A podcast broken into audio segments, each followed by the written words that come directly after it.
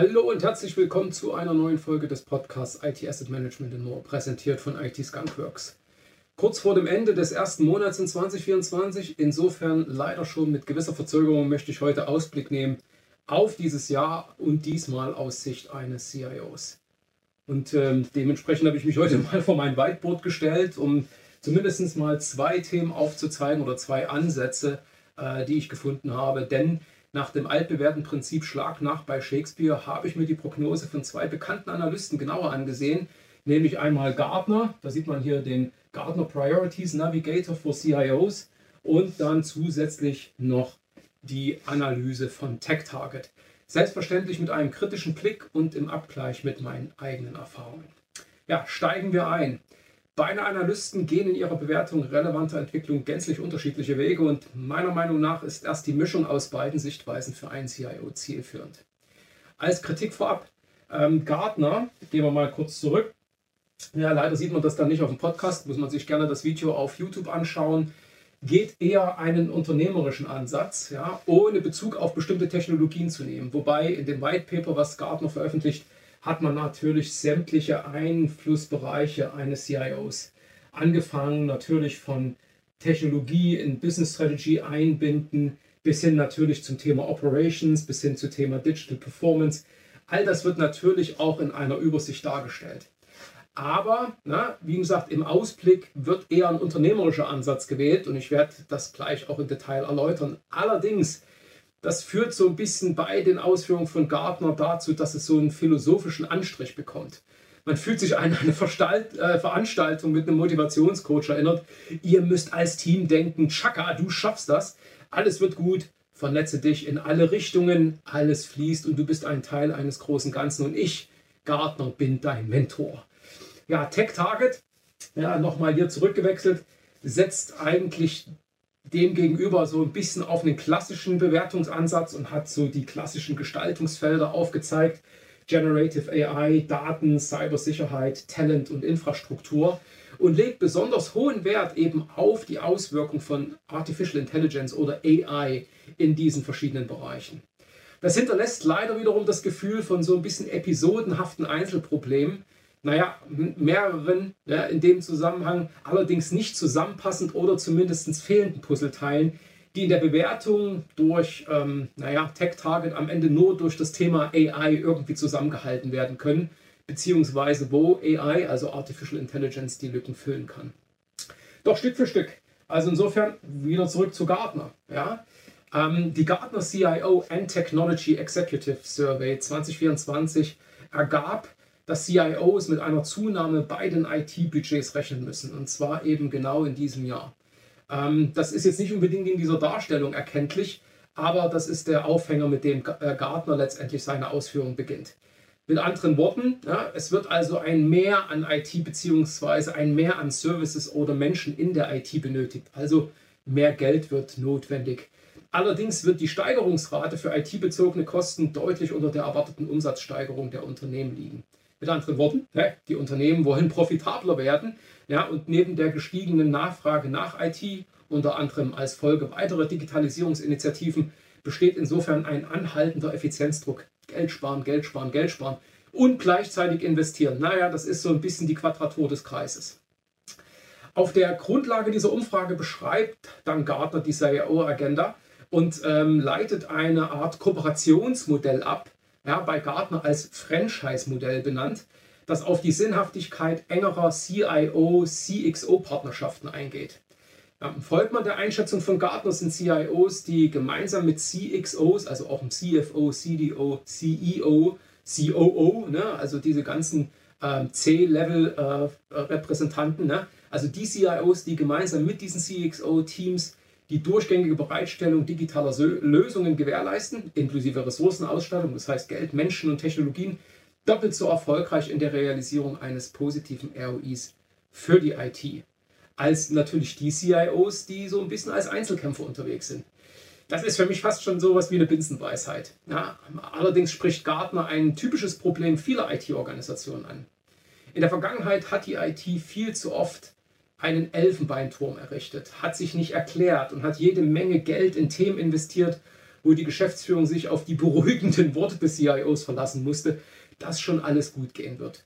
Und vielfach ging es auch gut, leider allzu oft aber auch nicht. Ja. Die Kosten stiegen, die Umsetzung von Anforderungen zog sich wie Kaugummi in die Länge und das sind sicher längst nicht alle Probleme, die heute noch mit der IT in Verbindung gebracht werden.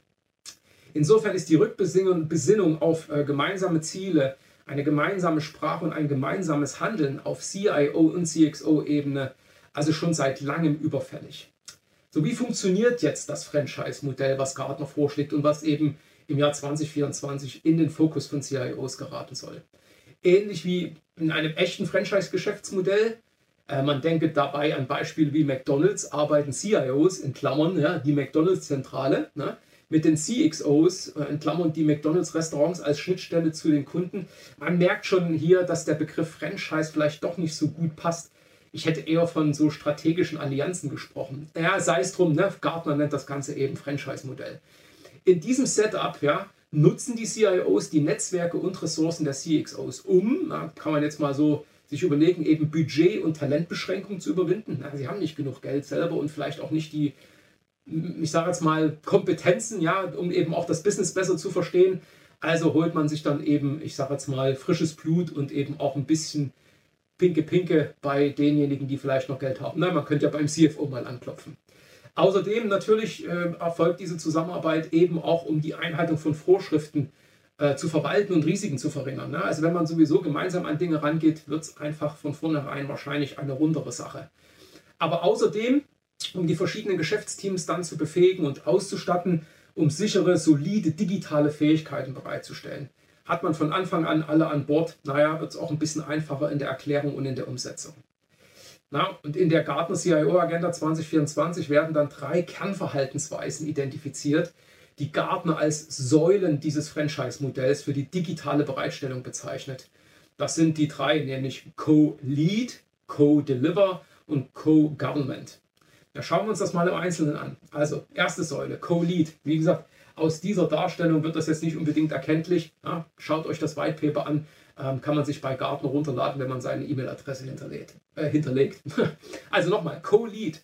Der CIO als Franchisegeber ähm, soll sich sozusagen dadurch auszeichnen, dass er oder sie mit dem jeweiligen CXO-Kollegen in gewisser Weise sich abstimmt, sie dazu ermutigt, die digitale Entwicklung mitzugestalten. Ich habe ja manchmal eher das Gefühl, dass es andersrum ist, ja, dass die CXO-Kollegen den CIO ermutigen müssen, genau das zu tun. Aber zumindest diese CIOs, eben die in dieser Rolle unterwegs sind, haben natürlich dann hoffentlich auch ihre IT-Abteilungen aufgewertet, indem sie sich nicht auf den sprichwörtlichen Platz am Tisch oder die Gestaltung der Nachfrage konzentriert haben, ne, sondern indem sie das Unternehmensmanagement und deren Teams ermutigen, ne, schulen und ausgerüstet haben, die digitalen Initiativen in ihren jeweiligen Geschäftsbereichen gemeinsam mit ihnen zu leiten. Also ich hätte fast gesagt, aus der Not eine Tugend zu machen. Ne? Wir reden ja ganz oft über so Themen wie Shadow IT.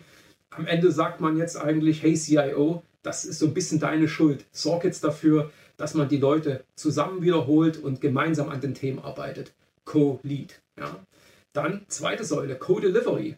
Um eine gemeinsame Verantwortlichkeit zu kultivieren, sollten CIOs als nochmal Franchisegeber Vertrauen und Transparenz mit ihren CXOs und Geschäftsteams aufbauen.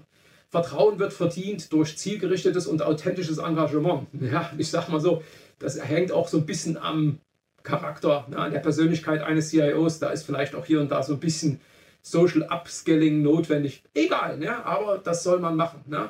Und die Bildung dieser gemeinsamen Teams aus IT- und Geschäftsteammitgliedern schafft dieses Engagement und vereinfacht den Zugang zu den Werkzeugen und Technologieplattformen, die für eine effektive Arbeit erforderlich sind. Und zwar für das gesamte Team oder das gesamte Unternehmen. Ja, das war die Säule ähm, Co-Deliver.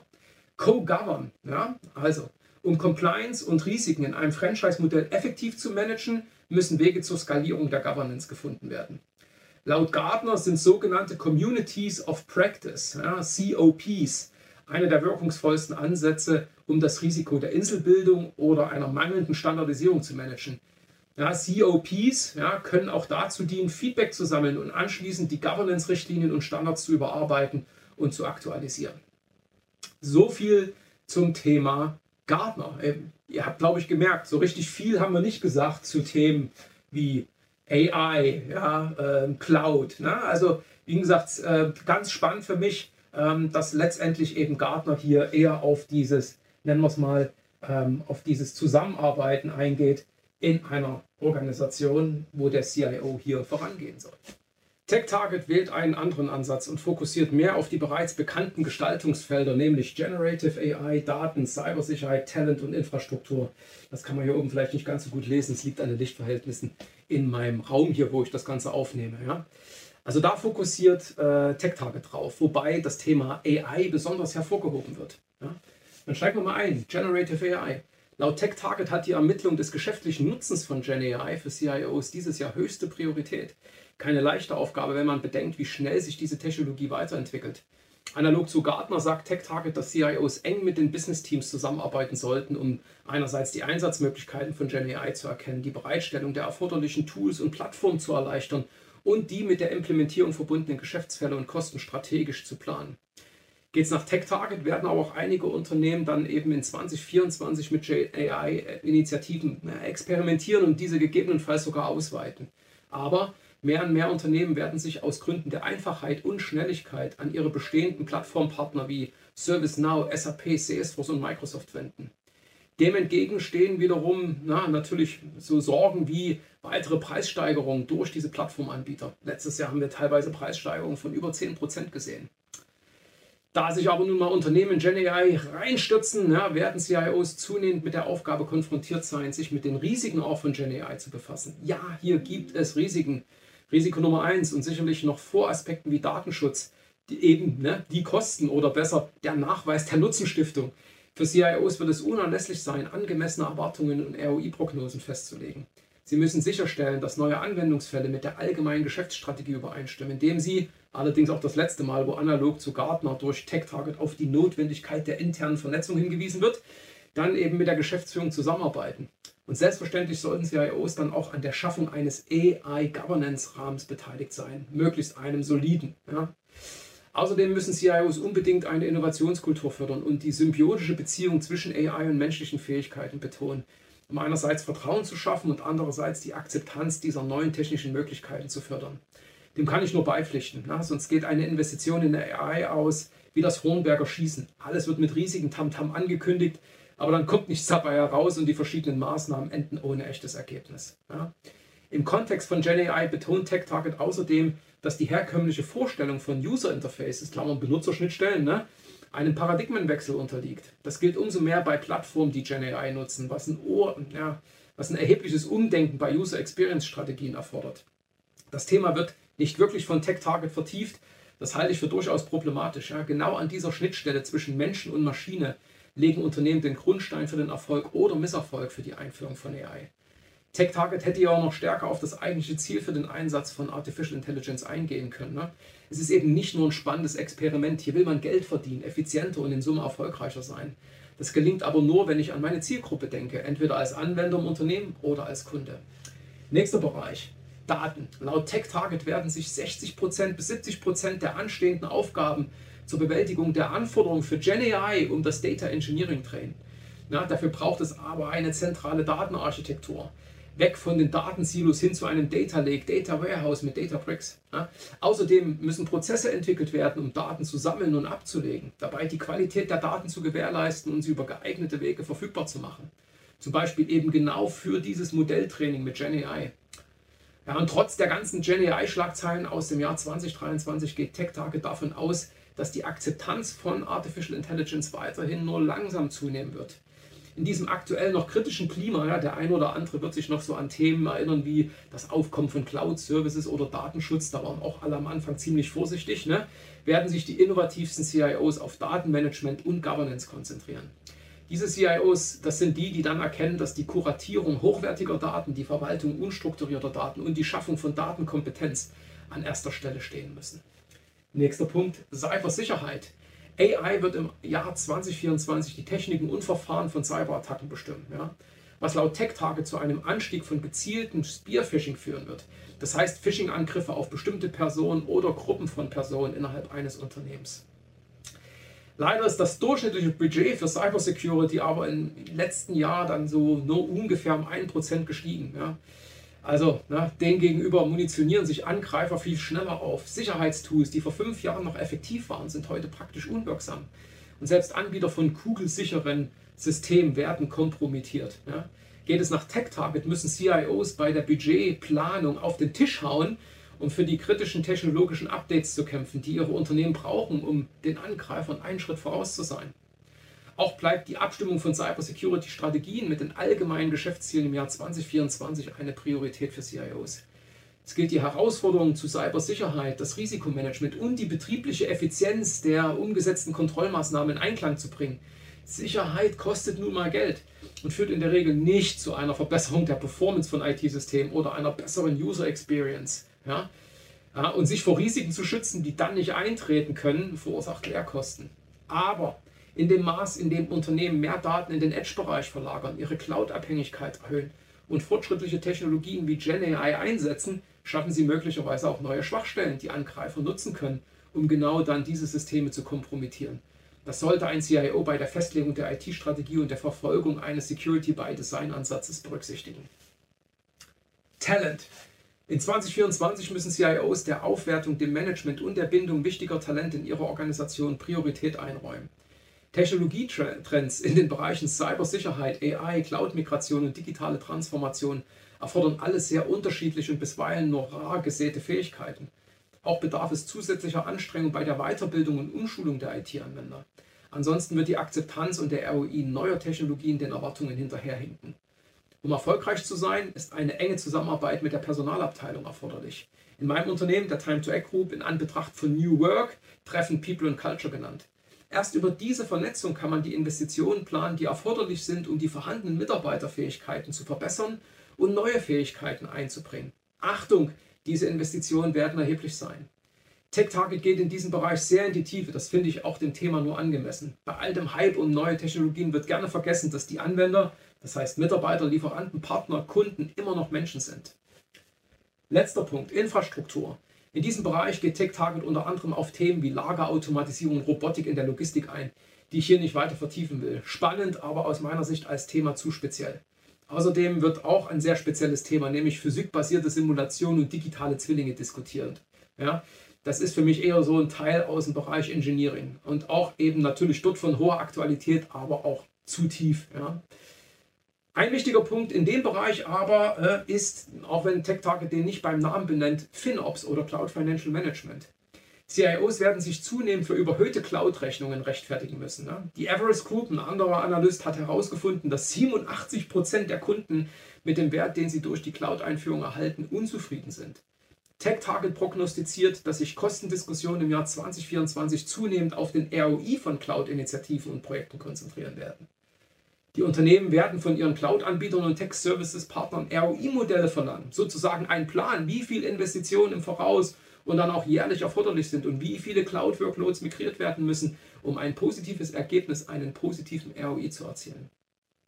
Erst Ende letzten Jahres habe ich genau das erlebt. Im konkreten Beispiel hat SAP dem Kunden für die Entscheidungsfindung zu einem Reis with SAP-Vertrag eine ROI-Rechnung über fünf Jahre vorgelegt.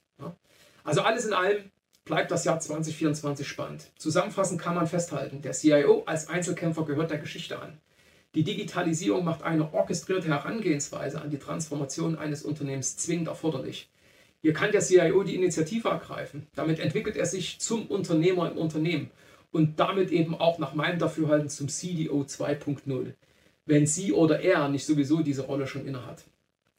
Insofern vielen Dank fürs Einschalten und Zuhören und dann bis zum nächsten Mal.